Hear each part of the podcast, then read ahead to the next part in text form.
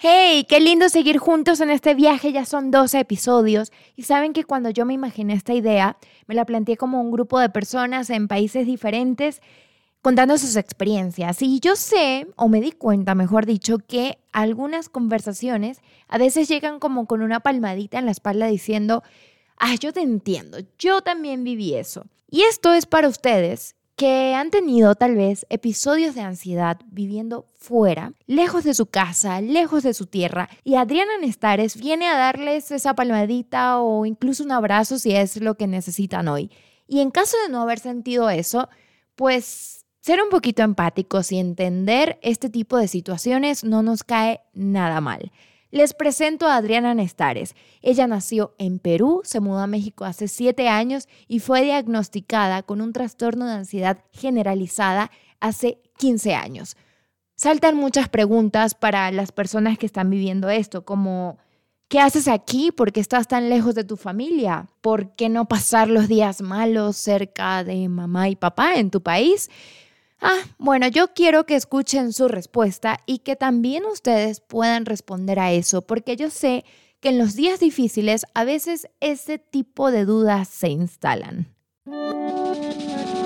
Hola, hola, extranjeros regados por el mundo, ¿cómo están? Esto es Mateus con visa. Hmm, ¿Cómo cambia la vida con una visa? Pero ¿se han preguntado cuál es la verdadera magia de salir al mundo, conocer nuevos países, emigrar, yo creo que tal vez es descubrir ese ADN cultural que tiene cada rincón del mundo. Y mientras vives todo eso, un día abres tu mente y te consigues con una nueva versión de ti mismo.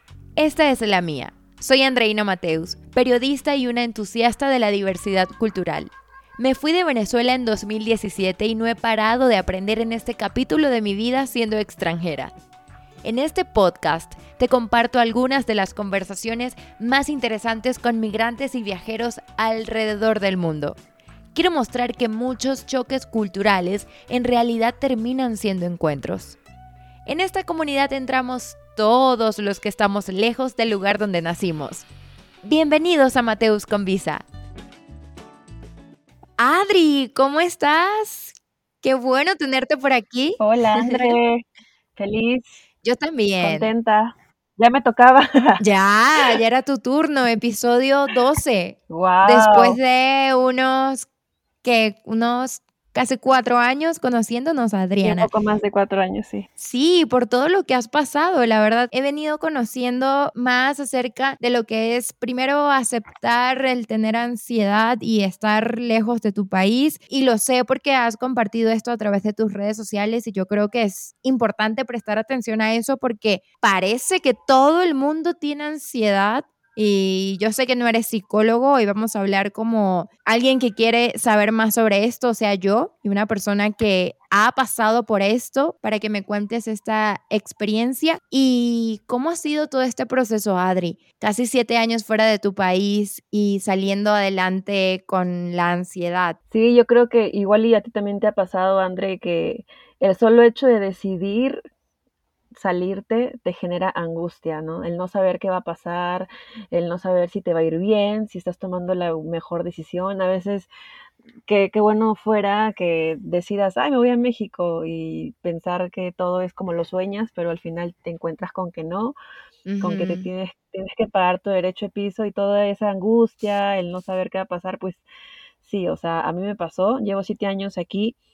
Eh, la verdad es que ha sido un sub y baja, ¿no? Como dicen los psicólogos, el, nunca el crecimiento es así, siempre es mm, subidas y bajones muy fuertes. Pero bueno, eh, aquí estoy para compartirte mi experiencia, ya diagnosticada desde hace 15 años, eh, oficialmente, digamos que ya con un doctor, pero con síntomas desde muchísimos años eh, antes y creo que esto es algo que hoy en pandemia ya ya es más común de lo normal, o sea, ¿no? Es ya, ya está en nuestro día a día y todos tenemos un amigo que dice, uy, tengo ansiedad.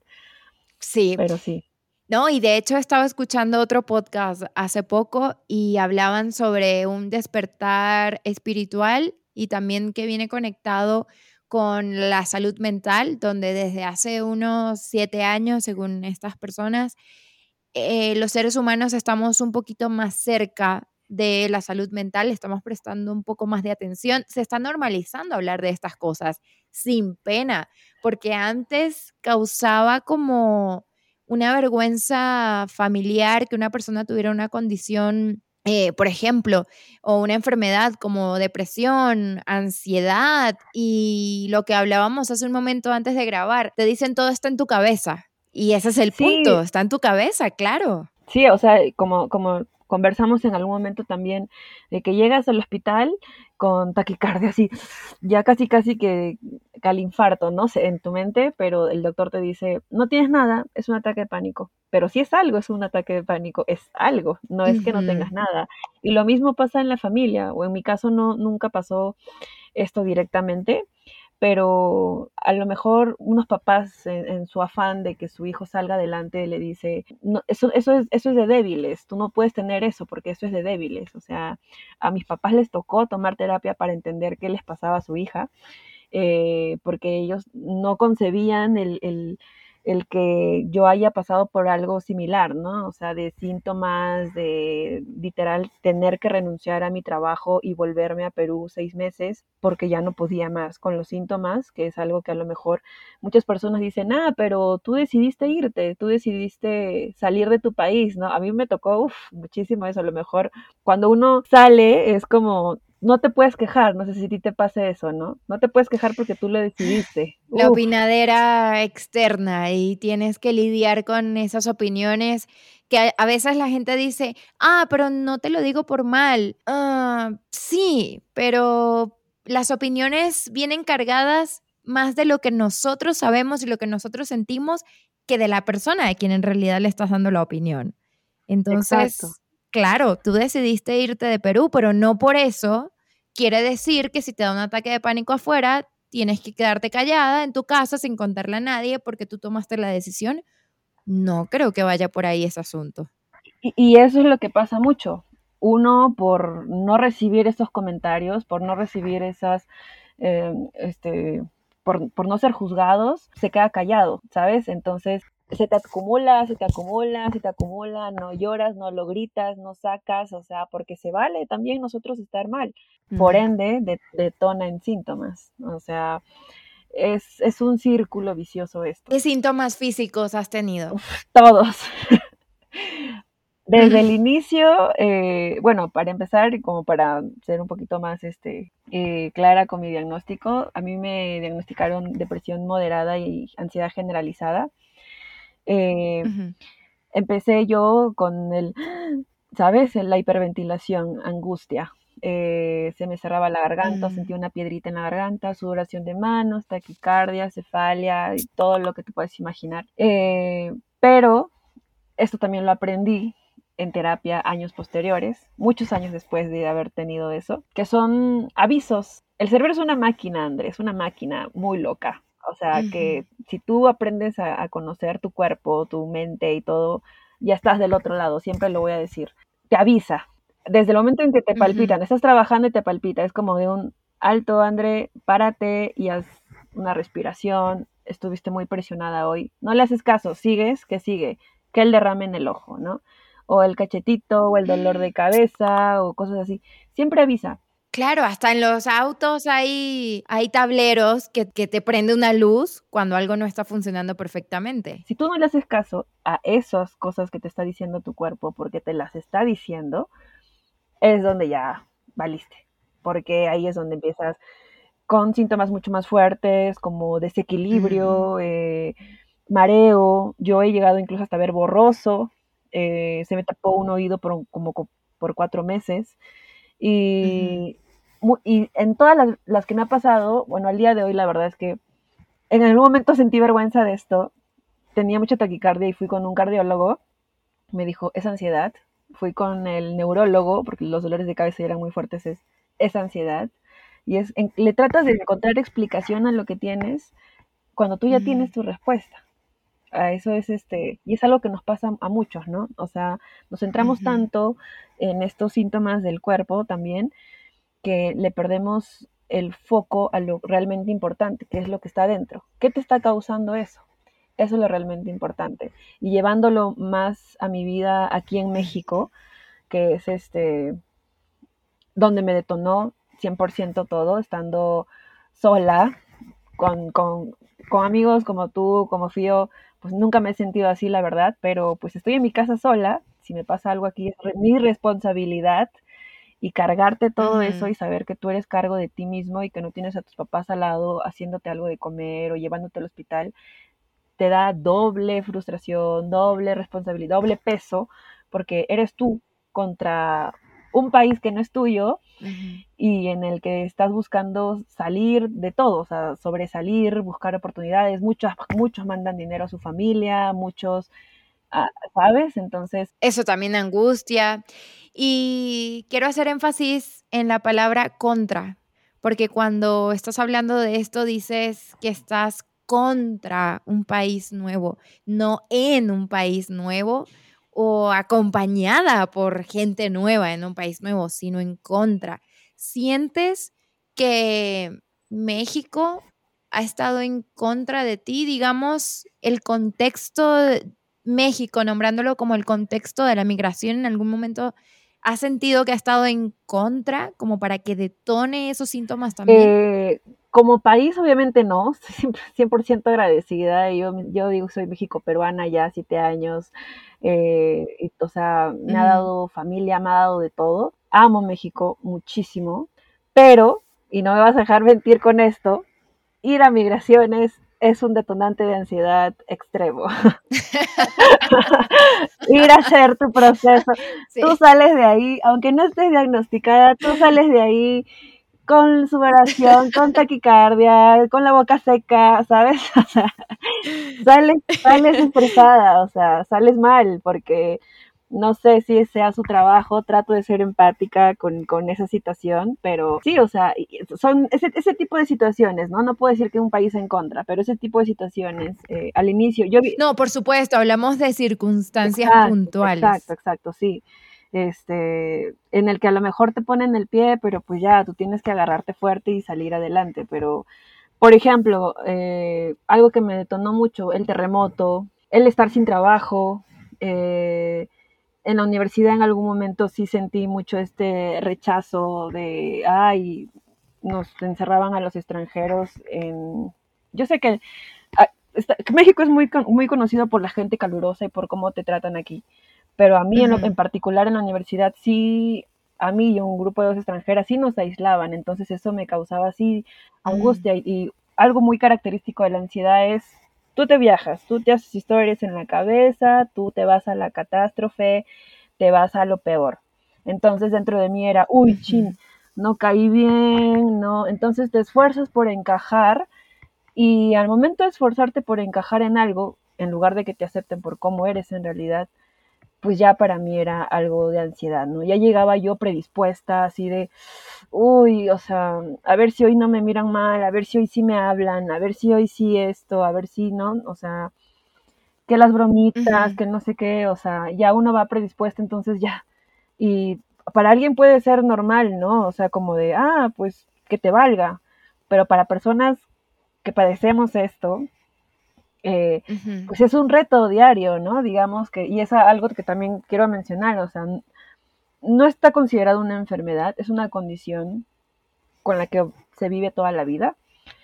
Eh, entonces lo que yo aprendí día con día y siete años después es a controlarlo, no a, no a pelearme con ella, sino a controlarlo. Digamos que hoy por hoy a los síntomas ya no le tengo miedo, porque ya sé que si, uy, si me duele acá es porque algo está pasando, ¿sabes? Entonces trato de enfocarme. Se enciende el tablero, pero en vez de ir manejando en la carretera, estás con tu propia máquina, que es tu cuerpo, avisándote que hay algo ahí que no funciona perfectamente. Sí, y yo, y yo sé que a más de una persona le le ha pasado, bueno, un extranjero aquí le ha pasado, ¿no? Ahora, por ejemplo, algo muy claro, con el COVID, ¿no?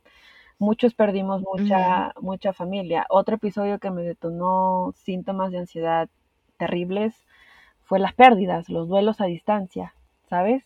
O sea, yo perdí a mi abuelo en el, en el teniendo, bueno, a inicios de la pandemia y es frustrante, André, la, la, la culpa, ¿sabes? O sea, de, de por qué no estaba en Lima, por qué no estaba en Perú, por qué no estuve ahí, por qué no disfruté esos momentos allá. ¿no? O sea, te entra esto y explotas y ya quieres correr, por, eh, ya quieres volver, pero fronteras cerradas, pero no hay trabajo, pero, ¿sabes? ¿Cómo, cómo finjo estar bien? ¿Cómo le enseño? ¿Cómo le digo a mi mamá que estoy bien si en el fondo no lo estoy? Yo creo que a muchos nos pasó eh, con, con esto del virus, eso. El duelo a distancia es y sí, sí tengo que decirlo honestamente, sí me planteé cuando empezó la pandemia el, volver, el decir, ¿por qué mejor no estoy allá aprovechando el tiempo con mi papá o con mi mamá, sabes? o sea, ¿Y por qué no? Pues porque estás saliendo adelante, pues porque estás buscando tus sueños, pues porque estás buscando tu estabilidad y, y ahora es como, a lo mejor si no, si hubiese regresado a Perú, no hubiese podido traer en noviembre a mi mamá de viaje a que conozca México, ¿sabes? O sea, son cositas, pequeñas cosas que uno como extranjero, con, con, los hechos y con el tiempo se va demostrando uno mismo, porque para mí es un acto de valentía el 100%, y más si hay alguien que, que ahorita nos escucha o algo que lo está viviendo, está pasando por un proceso de depresión, el solo hecho de estar lejos, sin, en, lejos de tu lugar de confort, pasando un proceso emocional tan fuerte como esto. Yo, admiro mucho a la gente que, está así, o sea, que, se las busca, que sale a pesar de todo, ¿sabes? O sea, eso es algo que también eh, resalto mucho. Y es una ambigüedad. Migrar es pensar que vas a ir a una gran aventura y estar emocionado, porque emociona estar en otro lugar. Y creo que la parte más positiva es que abres tu mente tanto que empiezas a ver belleza donde otros ven caos porque ya están acostumbrados a vivir en, ese lugar. Y empiezas también a ser más empático eh, porque te relacionas con gente de otros lugares, con un acento diferente, que comen cosas diferentes. Y hay un proceso allí emocionante. Yo lo defino así, es emoción, es adrenalina. Qué lindo es emigrar, qué lindo es viajar. Y la ambigüedad se presenta en los momentos duros cuando estás en otro país y mucha gente se enfrenta a esto que estás diciendo de la pérdida, porque en general el proceso migratorio es una pérdida. Empiezas a perder, por ejemplo, en muchos casos, la identidad. Te replanteas tu acento. Sabes que no tienes una persona tan cercana como en tu país con quien en una emergencia económica sea tan fácil como llamar. Eso se va dando con el tiempo. Si ya tienes años en otro país, ya tienes un círculo que te reconforta, pero al principio no. Y esas cosas angustian. Para una persona como yo que no ha sido diagnosticada con ansiedad, pues viene como en son de días malos. Así lo, lo veo yo. Incluso sin ansiedad y teniendo días malos, no es tan fácil como decir, no le pares, quítale atención. Esa es la teoría. Yo me repito eso cuando estoy en un día malo, cuando alguien me hace un mal comentario eh, de Venezuela o de... Ese, es, ese es el tema en común. He aprendido a respirar profundo, a elegir mis batallas, pero digo, bueno, hay que quitarle atención. Lo que te molesta, te molesta porque le estás prestando atención. Pero cuando tienes ansiedad, todo te importa. Ese es el punto. ¿Cómo le quitas la atención? Todo te importa, todo, todo te, todo te afecta, todo, ¿sabes? O sea, y no es como, y, ahí quiero hacer como que un, paréntesis, no porque todo te afecte y todo eso, la gente tiene que ser siempre así contigo. Tú eres responsable de lo que mm. tú tienes, por ende, la gente no tiene por qué, y es algo que yo aprendí, porque yo era como de, uy, me dijo que Laura Bozo, ¿no? Ya, ya me asusté, ya lloré, ¿no? O sea, yo te lo juro, así es, así es el, la mente de una persona con ansiedad, o sea, ya, no, ¿y por qué me ven así? Y yo voy a demostrar, no tienes que demostrar nada a nadie, claro. pero eso ya es sobre la marcha, le vas quitando ese protagonismo. Uy, que, que me dijeron que no hablo como peruana, entonces, ¿cómo hablo? André, te lo juro que cuando yo empecé a, a mezclar acentos y palabras y eso, ¿y por qué no hablas como peruana? No dormí, no dormí.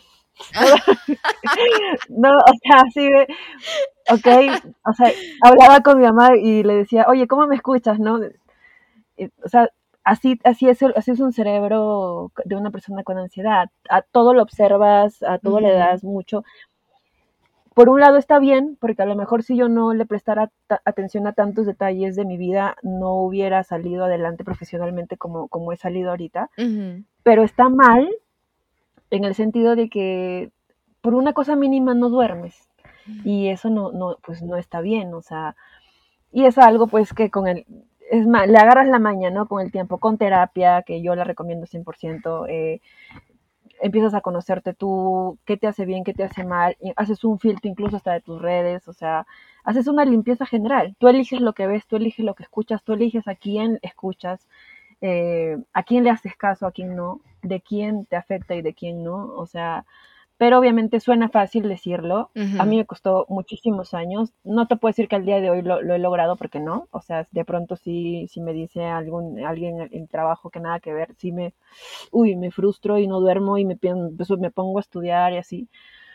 Pero es, es trabajo constante. Es primero aceptar, ok, me voy a sentar, no es normal lo que estoy sintiendo, no es normal frustrarme por cosas tan pequeñas a lo mejor no es normal lo que estoy sintiendo en mi cuerpo, ¿qué tengo? Buscar ayuda, sacar, porque los síntomas físicos es emoción atorada, que el duelo a distancia, que eh, la frustración, el estrés de a lo mejor te quedaste sin trabajo y no quieres regresar a tu país, eh, todo eso, o sea, trabajar, sacar, aceptar.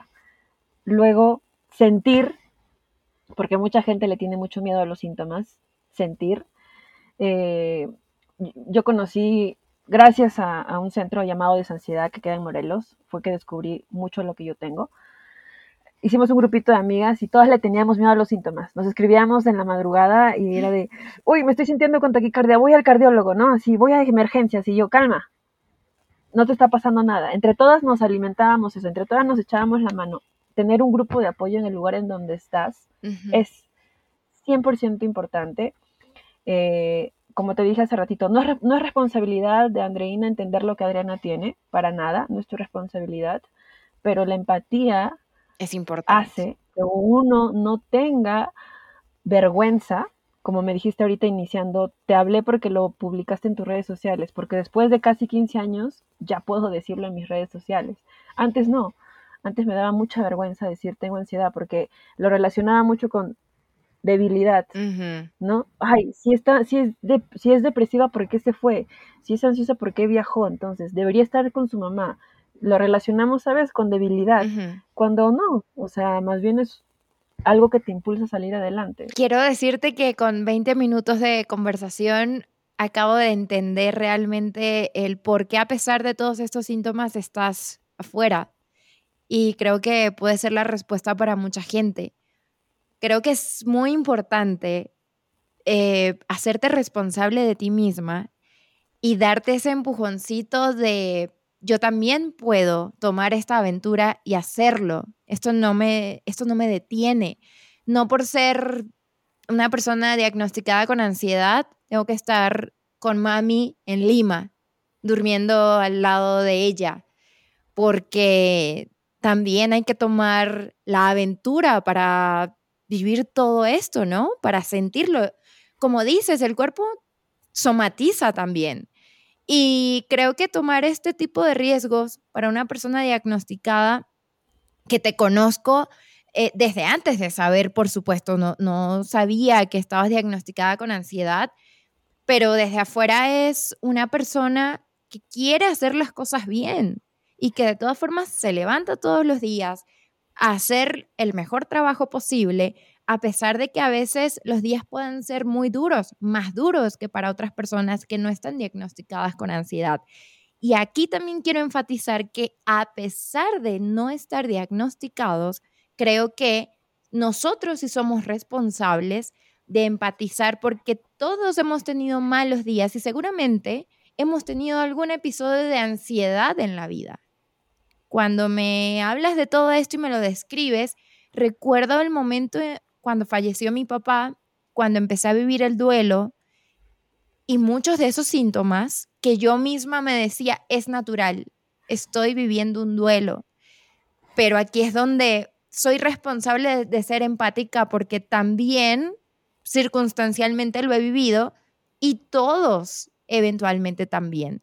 Entonces, extranjeros o no, creo que podemos estar juntos en esto para ser empáticos y para hacer una red de apoyo. Al final, tal vez no podamos ser muy útiles, pero al menos no vamos a hacer la carga más pesada. Quiero preguntarte, con estas circunstancias difíciles que has vivido eh, algunos años de los que has estado aquí, ¿cómo te hubiera gustado o te gustaría en general que fuera el contexto de la migración para ti? ¿Cómo te gustaría que la gente fuera contigo para hacer la carga más leve respecto a este diagnóstico? Mm, yo creo que es difícil que, encuentres un, espacio. Todos tenemos opiniones diferentes, todos pensamos diferente y se vale. Pero algo que yo siempre digo es, eh, tienes derecho a estar mal, tienes derecho a tener días malos, pero lo que no tienes derecho es a lastimar o a juzgar a alguien que no conoces, que no sabes atrás lo que está viviendo. No sé si tú has visto, hay, hay como memes y así de, así también se ve la depresión. Y hay gente feliz, gente sonriendo, gente así, jajaja, jijiji, llega a su casa y se parte en 20 en llanto. O sea, uno no sabe lo que está pasando el otro. O sea, a mí me ha pasado aquí en México que no me acuerdo si fue en la universidad o en qué lugar, estaba con los síntomas, todo lo que da. Tenía muchos síntomas. Llegaron unas personas a conocerme así y es como, yo escuché, es como, es medio rarita, ¿no? Mm. Y yo, chum, o sea, André, llegué a mi casa llorando diciendo, ¿por qué tengo ansiedad? ¿Por qué a mí? Llegué hasta sentirme anormal por tener esto. Dije, ¿por qué a mí? O sea, me, cuestioné mucho, me etiqueté mucho, o sea, fueron meses muy complicados. O sea, esa frasecita que yo escuché fue así, ¿sabes? De, lo que avanzaste tanto, juzgarte tú a ti misma, porque te puedes juzgar, juzgar a la gente, pero pelearte contigo misma está muy horrible. Mm. Eso fue lo que, me, lo que me, me, frustró en algún momento. Y eso es algo que sí me gustaría y que la verdad sí lo aplico yo aquí. De cómo me gustaría, me preguntas, que sea eh, este entorno más empático, más de lo que estábamos diciendo, nada más. No te pido que me ayudes, no te pido que resuelvas mis problemas, no te pido que sientas lástima porque estoy lejos de mi familia ni nada, o sea, la gente no sabe mucho de lo que yo he vivido más que de lo que muestras en tus redes, que es amor y paz, y más en mi caso que soy community manager, entonces todo es uy, las redes, ¿sabes? Es como un reality show, es más show que reality. Sí, o sea, sí, es, es tal cual, así de, así se disfraza la ansiedad, sí, o sea, me dicen, amiga, ya no tienes síntomas, te veo súper feliz. Uf, si supieras que todos los días tengo temblor interno, que todos los días, si no medito en las noches, es muy difícil que, que llegue al sueño profundo. Eh, que no tomo Coca-Cola hace cuatro años, que ya me olvidé a qué sabe el café porque la cafeína me, me pone así.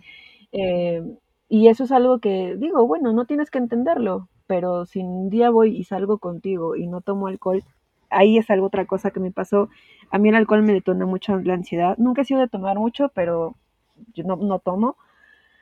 Aquí, aquí en México la cultura de la fiesta, eso, ¿sabes? Es como de, la insistencia, la insistencia y a veces por convivir lo haces y luego te sientes mal por presión social, por quedar bien, por no caer mal, por no ser, ay, esta es la aburrida que no tomas, ¿sabes? Es como, uy, lo haces, luego llegas a la casa y estás, no debí tomar. Tom, comes picante porque si no, no te sabe la comida y, te acostumbras a eso y hasta el picante y hasta el chile te, te detona también síntomas. Entonces, todas esas cosas, aprender a, a comunicarlas, a decir no, es un gran paso, aprender a decir no. No, no puedo, perdón, tengo, tengo esto, no puedo tomar, no me, no me siento bien con esto, sin miedo. Eso también fue algo muy, muy fuerte para mí. O sea, no lo voy a hacer porque, porque no me hace bien. Eso también es algo muy, muy importante. ¿Y por qué pedimos explicaciones? Hay que aprender a decir que no y también hay que aprender a escuchar no sin tomarlo personal. ¿Por qué alguien tiene que explicarte que fue diagnosticado con ansiedad si te está diciendo que no quiere beber? Probablemente tus amigos ya lo sepan, entonces no te van a preguntar ¿por qué no? Y quien no te conoce no necesita una explicación. Yo creo que es una lección en general para nosotros como grupo, digamos, de no, no estar insistiendo, porque cada quien está viviendo algo diferente. Y a mí también me, me lo han preguntado esto de, ah, pero bueno, si estar afuera a veces no es tan bonito, entonces pues ¿para qué se van? Em, bueno, todos los países tienen una circunstancia diferente. Ya, mi cuento es más largo que el tuyo. en, el, en el 2022. Y ya me río porque ya lloré bastante por ese tema también. Exacto, te ríes. Eso es también algo que ya uno se hace, como dicen, se hace canchero en esto, ¿no? Ya empiezan a resbalar las cosas, a veces te afecta y a veces no. Yo sigo teniendo ansiedad, sigo teniendo mis momentos depresivos, sigo con este jala y afloja contigo misma, Adri, tente paciencia, tente mucha paciencia tú a ti misma, porque nadie lo va a hacer por ti.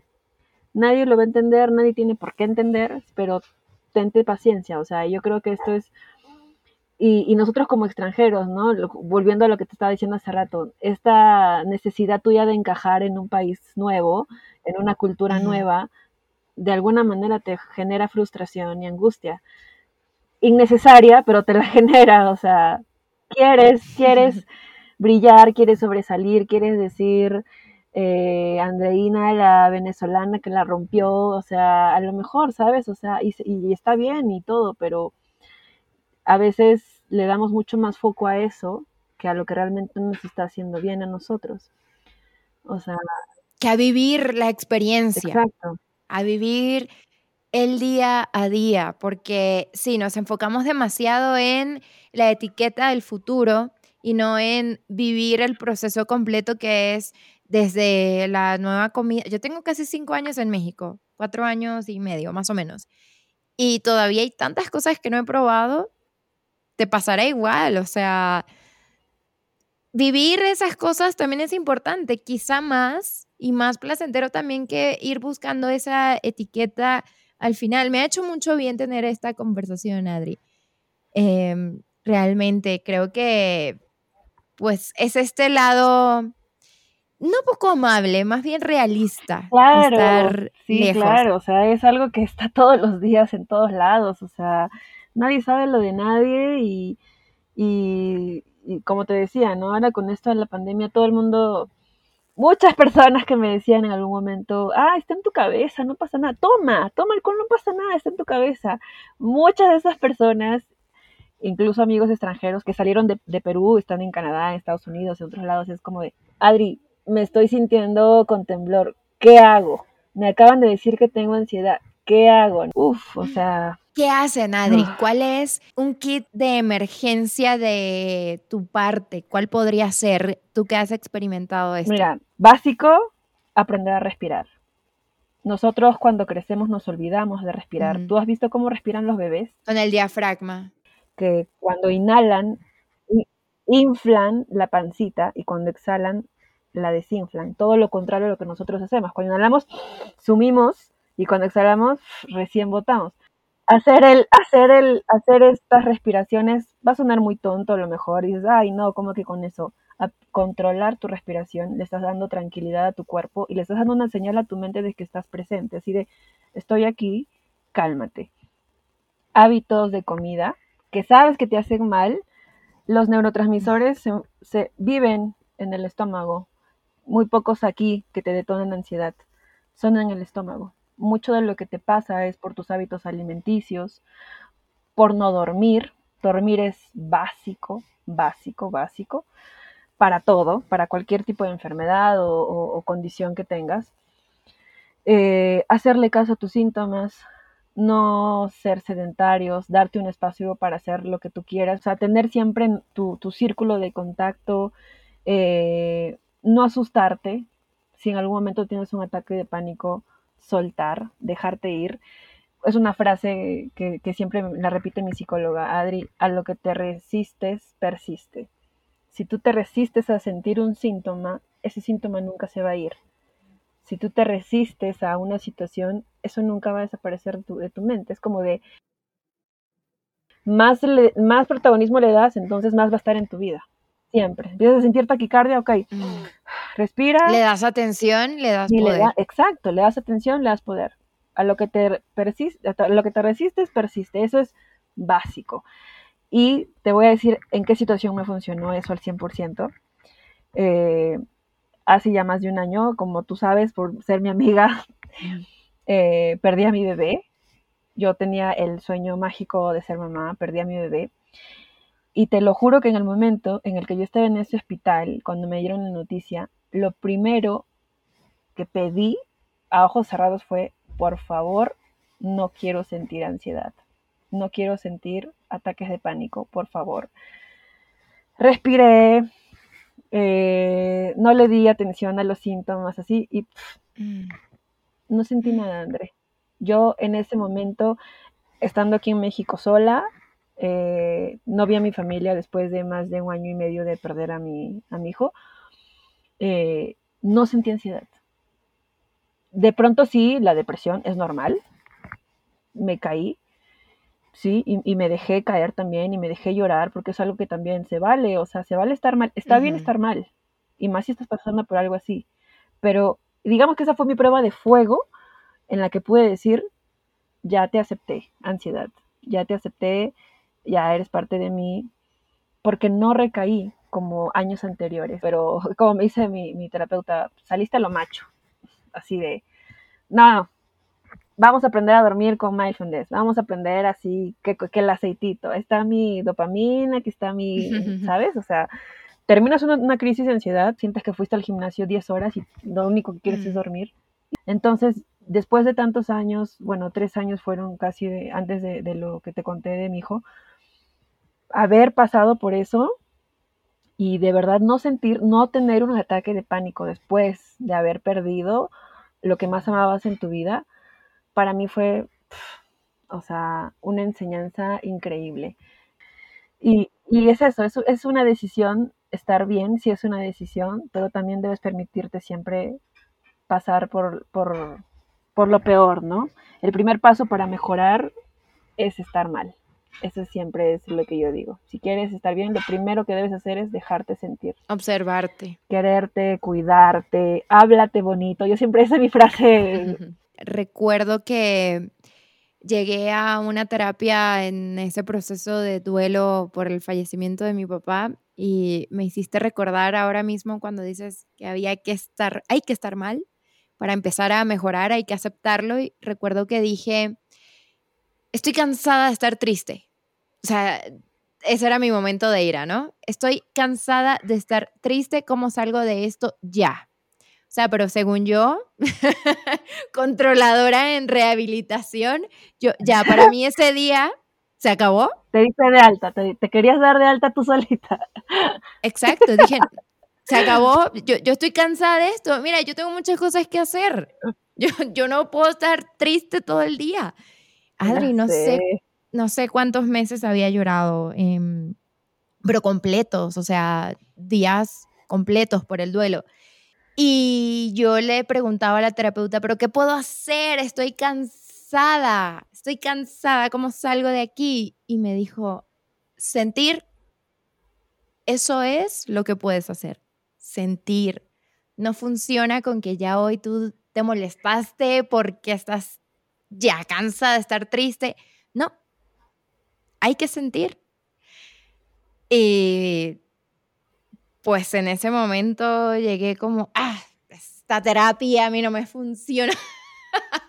como que no me pude dar, de alta yo sola. Qué ignorantes somos con nuestro cuerpo y con nuestras emociones a veces. Qué injustos somos con nuestro cuerpo y nuestra mente, qué injustos somos eh, subestimamos mucho la tristeza que es muy necesaria. A lo mejor dices, lloré meses y meses por el duelo. A lo mejor lloraste en ese momento también por todo lo que has pasado y que a lo mejor en ese momento no sacaste. A lo mejor lloraste porque extrañas tu país, a lo mejor extrañas, a lo mejor lloraste por cosas que tú no sabías que tenías que llorar y fue ese momento justo que estabas viviendo en el que tu cuerpo aprovechó y dijo, uff, André está llorando, vamos a sacar, vamos a aprovechar y vamos a sacar todo. Te estabas resistiendo a la tristeza, por eso es que no se acababa. Eso es lo que voy. Y es algo que yo aprendí todos los días aquí y, digamos que estar lejos de Perú también me hizo darme cuenta de que yo solita, ¿sabes? Yo solita puedo, sí mm. puedo, o sea, puedo hacerlo solas, sí, y no hay que ser injustos con nosotros, o sea, es como la película Intensamente, negaban tanto a la tristeza y la abrían y todo, que todo se fue al hoyo en lugar de dejar a la niña sentirlo. Para mí esa película es un hit, es un gol, es la respuesta 100% de cómo debes tú de darle importancia a todos los sentimientos.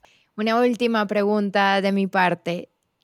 Con esto cierro todos los episodios. ¿Qué crees tú que debería hacer cualquier persona que decide tomar esta decisión y aventurarse a vivir fuera de su país? No tener miedo. No tener miedo, vivir el día a día, no frustrarte, eh, reconocerte todos los días, reconocer tu valentía de dejar, lo, tenerlo todo y elegir empezar de cero, sentirte orgulloso de ti todos los días, de, tu esfuerzo, y eso es lo único que te va a levantar.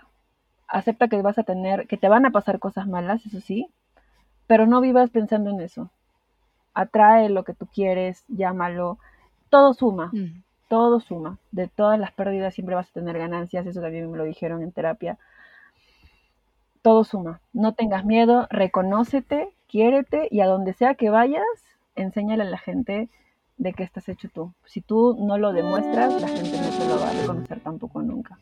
Exacto. Gracias, Adri. Se me pasó rapidísimo esta conversación.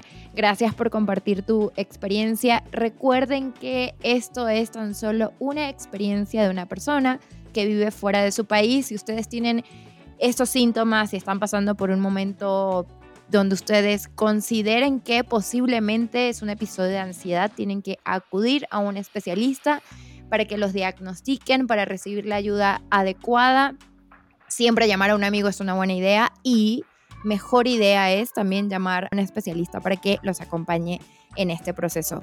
Adri, un abrazo gigante, gracias por compartir esto.